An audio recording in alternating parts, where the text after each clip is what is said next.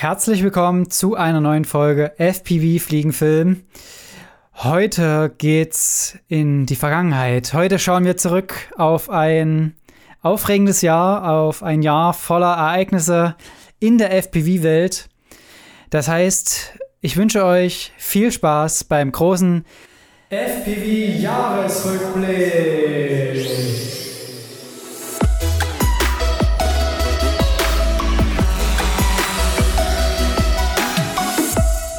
Und damit herzlich willkommen in der neuen Folge. Ja, ihr habt's gehört, der große Jahresrückblick, er kommt. Er gehört ja zu jeder Sendung mit dazu und auch so in diesem Podcast. Deswegen habe ich mir Gedanken gemacht, was war so dieses Jahr oder was lief dieses Jahr, beziehungsweise was gab es für Produkte, was gab es für Ereignisse.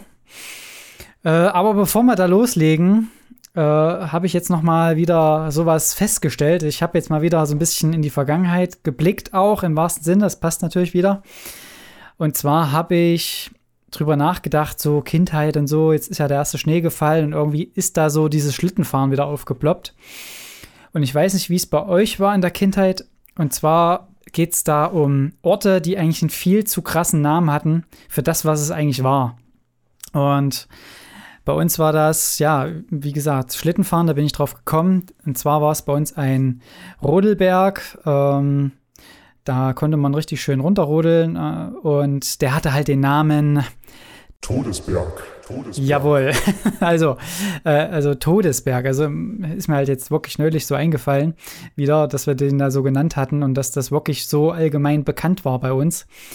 Und wenn man jetzt heute dran denkt, wie steil der Berg eigentlich ist, ähm, ich denke mal, das ist nicht mal der Anfängerkurs bei einem Skiabfahrtsberg. Also äh, da könnt ihr ja gerne mal Bezug nehmen. Es würde mich mal interessieren, ob es das bei euch auch gibt. Äh, ich mache wieder bei Spotify, also für alle Spotify-Hörer, ihr könnt unten drunter den Fragensticker mal äh, reinschreiben. Was waren so bei euch oder was sind aktuell noch irgendwelche Namen von Orten, die eigentlich viel zu krass sind? Also ich meine, Rodelberg oder Schlitten Berg oder einfach nur Schlitten fahren.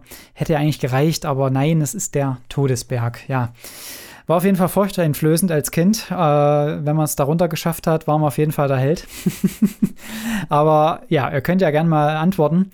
Äh, in der letzten Folge hatte ich ja das so ein bisschen mit dieser Umfrage versucht, aber irgendwie hat das nicht so richtig geklappt. Äh, danke an alle, die es versucht haben. Ähm, diesmal müsste der Sticker auf jeden Fall dabei sein. Ähm, Genau, ich schreibe mir das ganz kurz auf. Äh, genau. Also schaut da gerne mal rein äh, an alle ähm, iTunes-Hörer. Äh, ihr könnt es gerne mal in die Bewertungsfunktion reinschreiben, falls ihr da auch einen Bezug dazu habt. Äh, da könnt ihr gleich noch, wenn es euch gefällt, fünf Sterne geben. Ähm, das passt also auch gleich nochmal zusammen. okay. Ja, das so ein bisschen äh, hier am Anfang. Hm. Jetzt geht's ins Eingemachte und zwar geht's in den großen Jahresrückblick. Und ja, ich habe mir natürlich Gedanken gemacht, hatte jetzt auch bei Instagram mal gefragt, was für euch so die Highlights waren. Und ich kann ja erstmal anfangen, was für mich so die Highlights waren. Ähm, es ist natürlich so, dass das ganze Jahr erstmal relativ ruhig angefangen hat, fand ich, durch die ganze Lockdown-Geschichte und so weiter. Kurzen Schluck genommen. Ähm, aber ich habe jetzt nochmal das Release-Datum rausgesucht. Ab März ging es dann doch relativ heiß her auf dem FPV-Markt, denn am 2. März wurde die DJI FPV-Combo veröffentlicht. Ja, und ähm, da waren, war nicht nur ich gehypt, sondern viele, viele andere auch, die bisher vielleicht gar nicht so äh, den Weg ins FPV-Game gefunden haben, einfach aufgrund der Hürden und so weiter.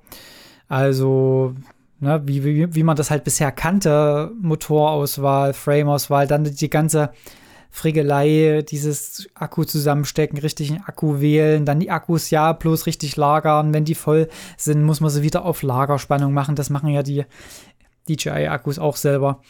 Äh, und alles solche Handling-Sachen, die das alles erschwert haben, dann Simulator aussuchen, noch eine Fernbedienung extra aussuchen, Empfänger noch dazu. Und das ist ja alles kompliziert.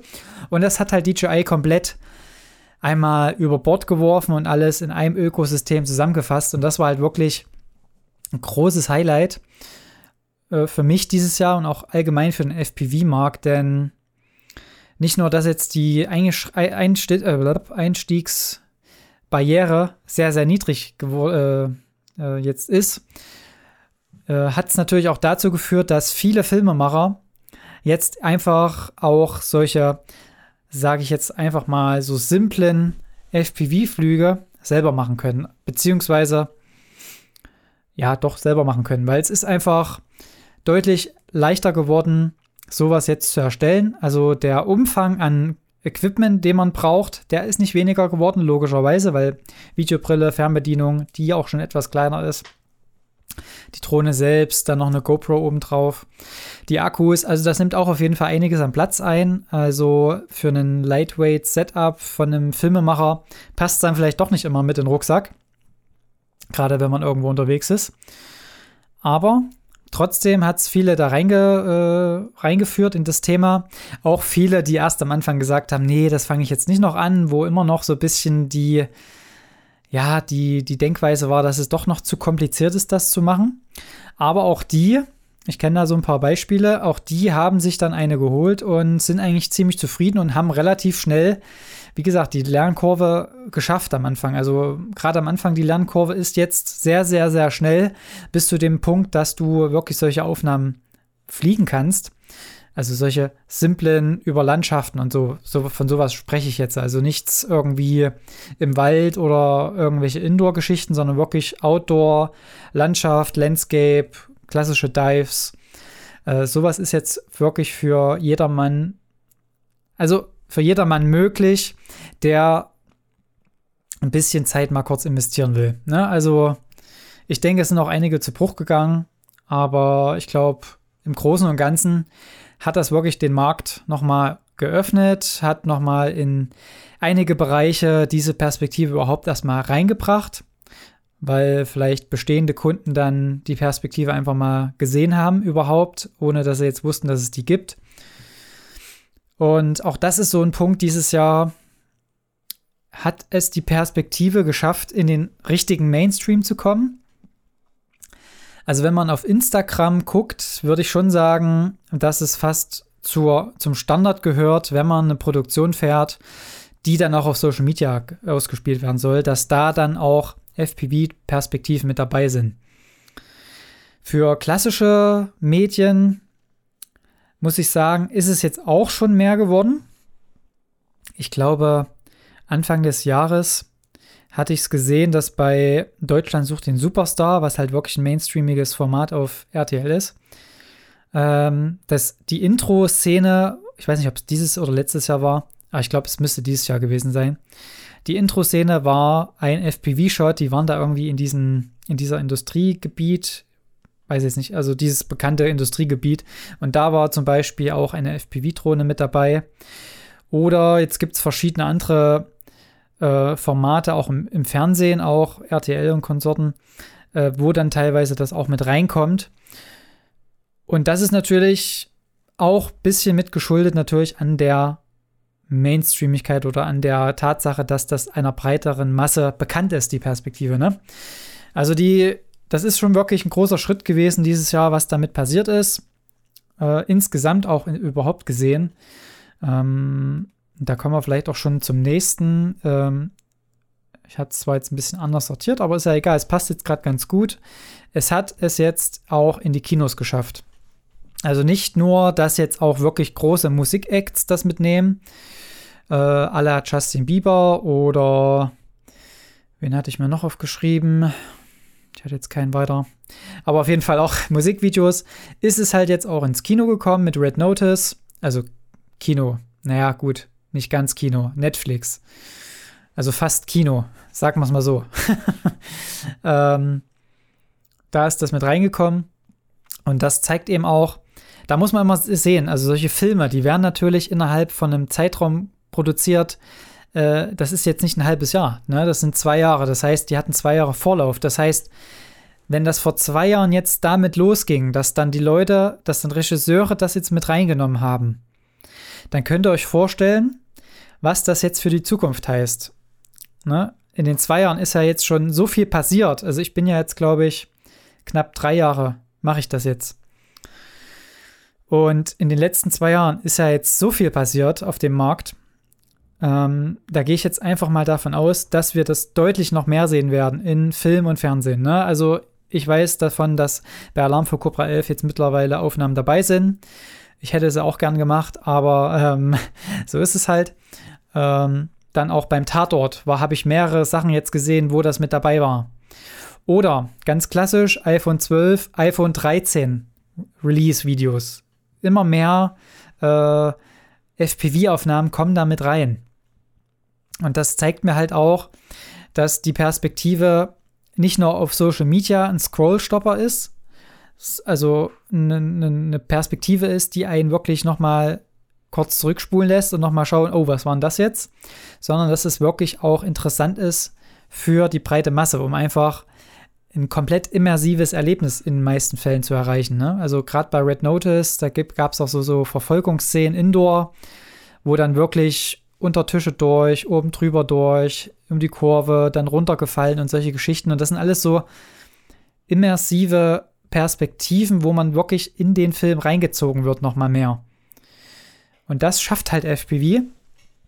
Und das haben wir halt auch selber gesehen. Also Wieland und ich waren ja auch in, auf einigen Drehs, wo dann das wirklich ein Hauptthema war. Ich denke da vor allen Dingen auch an Ferropolis, äh, wo wir einfach auch natürlich solche Autoszenen, Autoverfolgungsszenen, Driftszenen damit gefilmt haben. Und dann eben nicht nur normal, sondern auch mit Sinnelifter. Äh, genau. Und halt auch wirklich andere Projekte, wie jetzt in München oder äh, wirklich auch, ja, viele spannende Geschichten. Äh, jetzt zuletzt auch Zentralheize, die One-Shots, die Indoor-One-Shots, das ist jetzt mehr geworden. Oder halt wirklich solche Action-Sachen wie Wakeboard verfolgen. Oder halt Golf. Also, ne, sind ganz viele verschiedene Sachen, wo man erstmal denkt, wie soll da jetzt sowas pa passen. Aber es gibt einfach nochmal eine neue Perspektive dazu. Und das ist halt für viele ein Thema. Und das ist auch das, was ich vielen sage. Auf Instagram, Facebook, es geht darum, Reichweite zu erzeugen. Reichweite erzeugt man heute mit Watchtime. Und Watchtime kriegt man mit spannenden Perspektiven. Ja, und wenn du da eine Perspektive hast, die ja dann einfach noch mal ein bisschen anders ist als normal, äh, umso besser, ne? Ganz klar. Ja, und in dem Zusammenhang ist halt auch wirklich ein weiteres Thema aufgeploppt dieses Jahr. Und zwar ist es das Thema Sinnelifter, oder was heißt aufgeploppt? Es gab es ja auch 2020 dann schon, da kam das schon so ein bisschen hoch.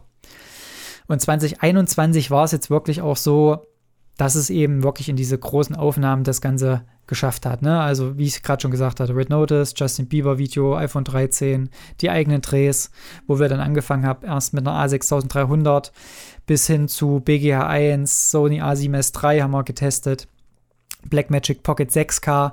Also, das sind alles solche Kameras, die jetzt mittlerweile auch die FPV-Perspektive anbieten. Äh, auch die Frage nach Brennweite und so weiter hat sich da jetzt auch so ein bisschen gefestigt, dass eigentlich es immer noch weitwinklig sein muss. Alles andere ist dann eigentlich wieder äh, äh quasi Heavy Lifter beziehungsweise Inspire-Drohne, würde ich sagen. Also alles, was wirklich äh, über 24 mm ist, kannst du eigentlich ähm, ja da nicht mehr so nehmen. Aber das ist jetzt mal was anderes. äh, die Sinnelifter sind, wie gesagt, wirklich ein großes Thema. Und jetzt auch zuletzt, das war auch äh, ein Highlight für euch. Ich springe immer mal so ein bisschen hin und her. Und zwar war das jetzt, man sieht ja immer die Entwicklung. Und gerade in dieser Sinnelifter-Gruppe auf Facebook, wo ich da drinne bin, hat man gemerkt, dass immer mehr äh, Cases, immer mehr Anwendungen entstehen, wo solche Sachen benötigt werden. Also ich denke da vor allen Dingen auch an diese Indoor-Flüge im Mercedes-Benz-Museum von äh, Drone Studio oder wirklich auch klassische Verfolgungen für Car-Commercials, Auto-Commercials. Und da ist halt wirklich ein Bedarf da mittlerweile. Und jetzt gibt es halt von Luminier in Verbindung mit den Cinequad-Jungs, was ja wirklich so die Benchmark hier in Deutschland ist. Äh, die haben jetzt was rausgebracht. Das finde ich sehr, sehr cool. Und zwar ist das eine QAV Pro-Reihe und die beinhaltet wirklich Plattformen, um wirklich die professionellen Anwendungsbereiche abzudecken. Und das finde ich ist auch wirklich jetzt für mich auch ein Highlight jetzt. Da wurde wirklich nochmal an Material geschärft oder auch an, an wirklich an dem Setup so geschraubt, beziehungsweise so das aufgebaut, dass das wirklich äh, einen professionellen Anwendungsrahmen hat. Also es ist wirklich jetzt ein 5 Zoll großer Copter, der auch wirklich große Kameras wieder tragen kann mit Propellerschutz. Also man hat es ja auch gemerkt, oftmals, ich hatte auch ein Dreh, Musikvideo-Dreh, wo genau sowas interessant gewesen wäre. Also man hat natürlich auch schon mit dem Insider eine Sinnelifter-Plattform, die eben auch nah an Menschen ranfliegen kann, aber vielleicht doch zu windanfällig ist durch diese Propellerschützer, die halt wie so ein Trichter sind. Und diese QAV Pro-Reihe, da ist ein, ein Copter oder ein Frame eben dabei, wo das auch eine ähnliche Art und Weise ist, aber die, der Luftstrom außen ist quasi offen und dadurch ist das nicht ganz so windanfällig wie der Insider jetzt beispielsweise. Genau, das ist also ein Highlight von euch gewesen und auch der Cinelifter, das Thema an sich, ist auf jeden Fall ein Highlight dieses Jahr gewesen. Ja, und in dem Zusammenhang war natürlich auch als Highlight an sich, und das war auch eine Anmerkung von euch, mit dem Sinnelifter-Bereich das Porsche-Video von Johnny FPV. Also da muss ich wirklich sagen, das hat nochmal alles getoppt. Also wer es noch nicht gesehen hat, ich pack's nochmal in die Show Notes. Aber ich denke mal, das sollte einem kein vorbeigegangen sein, der das hier hört. Äh, denn da waren wirklich die Aufnahmen von der Qualität wegen der Komodo und der Wave-Kamera nochmal von einer anderen Welt, inklusive der extremen nah Nähe zum Auto, also zum Objekt und zu diesem Staub oder Schnee, der da aufgewirbelt wurde. Also das war wirklich nochmal komplett Next Level, meiner Meinung nach. Äh, ich nehme erstmal nochmal einen Schluck. Und das habt ihr auch so gesagt. Also ich glaube, zwei von euch hatten das geschrieben. War für mich auf jeden Fall auch ein Highlight. Also das muss man wirklich sagen hat Johnny FPV, ist einfach auf dem Weltmarkt derjenige, der so ein bisschen immer so am, am öffentlich wirksamsten diese Videos erstellt, ne? muss man wirklich so sagen. Also klar, es gibt jetzt mittlerweile auch viele andere, die natürlich in so einem Bereich unterwegs sind, aber so präsent wie er gibt es halt keinen anderen. Ähm, genau. Ja, was war sonst noch so, was ist sonst noch so passiert? Äh, ich erinnere mich vor allen Dingen an die, an die Mängelzeiten oder Mangelzeiten von DJI Air Units und Vistas. Ähm, ich denke mal, jeder von euch, der da in dem Bereich was bauen wollte dieses Jahr, kennt das. Äh, wir gehen in den Shop und es ist nichts mehr da. Das war wirklich so ein Thema und sobald was rauskam, hat, man halt sofort bestellt. Also das war wirklich Wahnsinn. Ich hatte dieses Jahr auch drei Sets auf Vorrat schon mal bestellt, also eine Air-Unit und zwei Vistas und äh, mittlerweile sind die dann, nee, eine Air-Unit habe ich noch, äh, ist, sind die zwei Vistas sind auf jeden Fall verbaut. Und das war halt wirklich auch für mich ähm, eine Air, also die Vistas waren für mich ein Teil der 2021er Produktion, denn die waren dann auch in dem Freibaut-Frame drinne, Frame drinne, wo ich mit GoPro, mit der Naked GoPro quasi gefilmt habe. Und damit sind wirklich etliche Projekte dieses Jahr entstanden. Und das war für mich auch so ein Highlight dieses Jahr. Also die ganze Naked GoPro-Geschichte ist nochmal komplett auf ein anderes Level gekommen durch den Frame, weil es dann einfach nochmal einfacher war für mich zumindest. Und auch für die Naked GoPro 10 war es dahingehend dann auch schon mal gut, so ein Frame zu haben und da zu wissen, wie was geht. Da habe ich auf jeden Fall immer zwei am Start, wenn ich sowas drehe und bin dadurch auch sehr, sehr gut aufgestellt, muss ich sagen. Also die 5 Zoll Geschichten.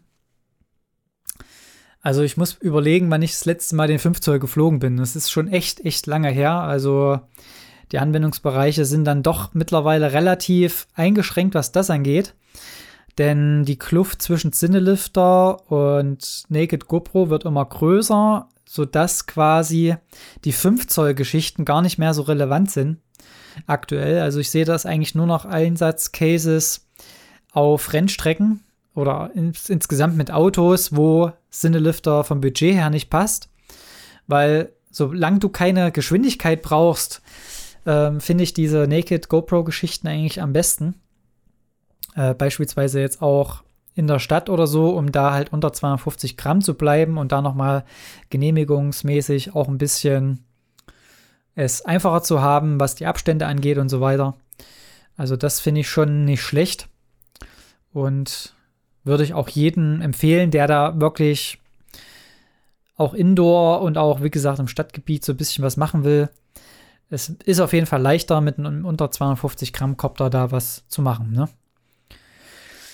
Ja, und da sind wir auch schon bei der neuen GoPro 10, was auch wieder ein Highlight war dieses Jahr. Also die GoPro 10 ist ja rausgekommen und das hat ja auch nochmal komplett alles umgekrempelt. Gefühlt. Ne? Also es war ja wirklich so, die ist rausgekommen und alle haben ihre alten GoPros verkauft und zigtausend neue GoPro 10s gekauft. Ähm, ich sehe es als auf jeden Fall als eine gute Neuerung für, für alle, die eine Achter haben oder sogar schon eine Neuner. Äh, würde ich es jetzt, glaube ich, nicht direkt empfehlen, weil 5K 25 und 5K 50 ist für Indoor, also 5K 50 vor allen Dingen für Indoor-Flüge ist ganz interessant. Aber wenn man Zeitlupe braucht, aber ähm, im Grunde genommen kommt man auch mit einer GoPro 8 noch ziemlich, ziemlich gut hin, finde ich. Also wer jetzt auch äh, in Hinsicht von Naked GoPro gehen will, da ist die Naked GoPro 8 durchaus eine gute Alternative, äh, gerade in Bezug auf Überhitzungsprobleme oder irgendwelche BECs, die nicht richtig gebaut sind für die Naked GoPro 10. Ja, also da glaube ich, ähm, geht das auch mit einer GoPro 8. Ja, was war sonst noch? Was kam so fast zeitgleich raus? Das war die DJI Action 2. Das ist quasi, quasi ein Herausforderer für die GoPro. Äh, die DJI Action 1 war ja ähnlich aufgebaut wie eine GoPro, sah eigentlich fast genauso aus. Die 2er unterscheidet sich allerdings dahingehend, dass die modular ist und dass die Haupteinheit, glaube ich, mit 50 Gramm oder 60 Gramm so in der Richtung nochmal ein Herausforderer ist und in eine Richtung geht für Naked GoPro. Äh, also als Herausforderer. Ne? Also da muss man ja wirklich sagen, GoPro ähm, zehnjähriges Jubiläum oder die zehnte GoPro, aber so an sich revolutioniert hat sich da eigentlich nichts. Ne? Also sie ist eher schwerer geworden, sie ist eher klobiger geworden. Ähm, es gibt keine Alternativprodukte wie Session, die nochmal erweitert wurden, äh, warum auch immer.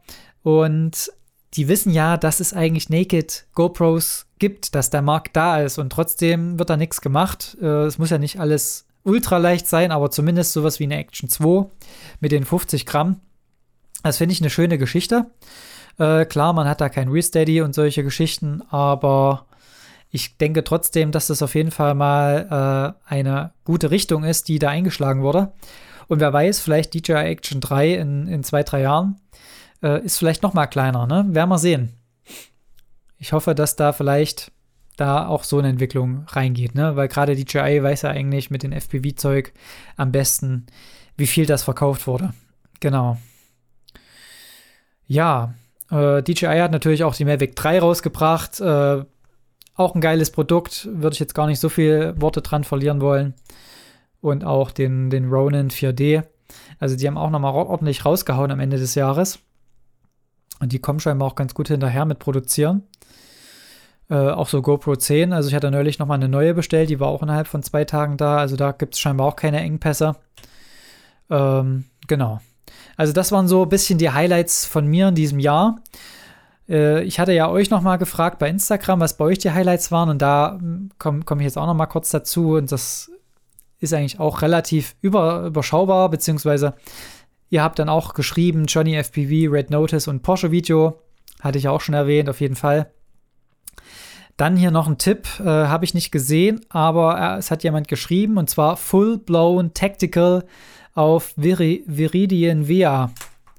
Muss ich jetzt gerade mal ganz kurz googeln. Nicht, dass ich das hier, nicht, dass das irgendeine komische Sache ist.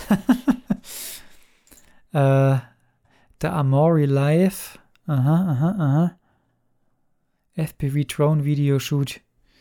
Okay, okay, okay. Also es scheint was Seriöses zu sein. Okay. Ja. Äh, Schaut es euch einfach mal an. Äh, müsst ihr euch selber ein Bild davon machen. Okay, dann haben einige noch doch äh, dieses Jahr auch angefangen mit dem FPV-Fliegen. Da auf jeden Fall sehr, sehr cool dranbleiben. Dann hat noch, haben drei noch geschrieben, DJI FPV, hatte ich auch schon erwähnt. Einer hatte noch gesagt, die BGH 1 auf jeden Fall. Ich weiß gar nicht, ob die dieses Jahr rausgekommen ist. Äh, die war auf jeden Fall auch für mich ein Highlight, weil natürlich das Gewicht ein großer Punkt war, um das Ganze auf einen Sinnelifter zu geben. Die ist im November 2020 tatsächlich schon rausgekommen. Ja, dann FPV Night Vision war ein Highlight für euch. Da weiß ich auch nicht genau, was das ist. Hatte ich mal gegoogelt, nicht direkt was gefunden. Dann die Vorstellung der QRV Pro-Reihe, haben wir auch drüber gesprochen. Und ein Highlight, ein Highlight, ein Highlight war noch das One-Shot-Video von One-Shot Hero im Tiergarten oder im, im Zoo.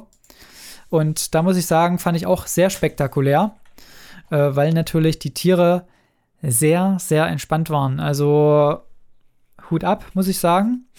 Hätte ich nicht gedacht, dass das möglich ist, aber scheinbar gab es da noch irgendwelche Drohnen, die dann ein bisschen leiser sind. Oder irgendwas wurde da gebaut, was ich gehört habe. Äh, also das war auf jeden Fall auch ein spannendes Thema. Das werde ich euch auch nochmal in die Show Notes verlinken. Ja, und äh, das war so ein bisschen das Jahr für alle, die ein bisschen im, im FPV Racing waren oder sind. Habe ich hier auch noch ein Highlight beziehungsweise eine Feststellung von jemandem von euch, weil ich ja nicht so im Racing-Bereich drin bin. Ich werde es jetzt einfach mal ganz kurz aufmachen. Und zwar Halo Walker als deutscher Pilot in der DRL. Also das finde ich auf jeden Fall auch cool, weil man muss sagen, wenn man mal schaut, wer so in der DRL in den letzten Jahren geflogen ist, gab es für die wirklich eine grandiose Zukunft im, im FPV-Business-Bereich, also im, im Commercial- und Medienbereich. Also ich denke da wirklich an Nurk, Gap 707 und auch Alex Vinova. Das sind ja alles drei Größen, die mittlerweile ordentlich dort äh, unterwegs sind. Also deswegen Halo Walker, viel, viel Erfolg. Viel Erfolg bei der DRL und auch später dann, äh, um davon vielleicht auch komplett leben zu können, ne? wenn er es nicht schon tut. Genau, dann 533 übernimmt quasi alles beim Racen. Gefühlt jeder zweite fliegt den Switchback. Thema Switchback, den habe ich auch. Switchback HD in 6 Zoll. Den habe ich damals aufgebaut, um nochmal mehr Geschwindigkeit rauszuholen, weil wir in Linte waren beim beim Dreh auf dem ADAC-Testgelände. Dann Pushers in the Whoops kamen diesen, dieses Jahr einige. Ähm, ist mir eigentlich egal, Pusher oder nicht, es muss funktionieren. genau, und die DJI FPV hat für viele Piloten gesorgt. Sharkbite kam auch noch raus, was im digitalen Bereich für Racing interessant ist. Also da wird sich weiterhin noch was verändern und auch sich tun. Wir werden mal schauen, wo die Reise hingeht ich werde mal meine, meine Zukunftskugel anschmeißen. Meine, meine Vor Vorhersagekugel. Wie nennt sich das? Ähm Vorhersagekugel, nee. Vorhersage. Wettervorhersagekugel, nee, wie hieß denn das? Vorhersage. Ne, ihr wisst, was ich meine. Äh, da werde ich jetzt mal reinschauen und vielleicht gibt es dann noch mal eine neue Folge dazu, was könnte 2022 alles passieren? Wo geht die Reise hin? Und ansonsten freue ich mich, dass ihr wieder eingeschaltet habt. Ich hoffe, ihr konntet so ein bisschen in Erinnerung schwelgen und zwar an der einen oder anderen Stelle interessant für euch. Und in diesem Sinne wünsche ich euch wie immer einen guten Flug und wir hören uns. Bis bald. Tschüss.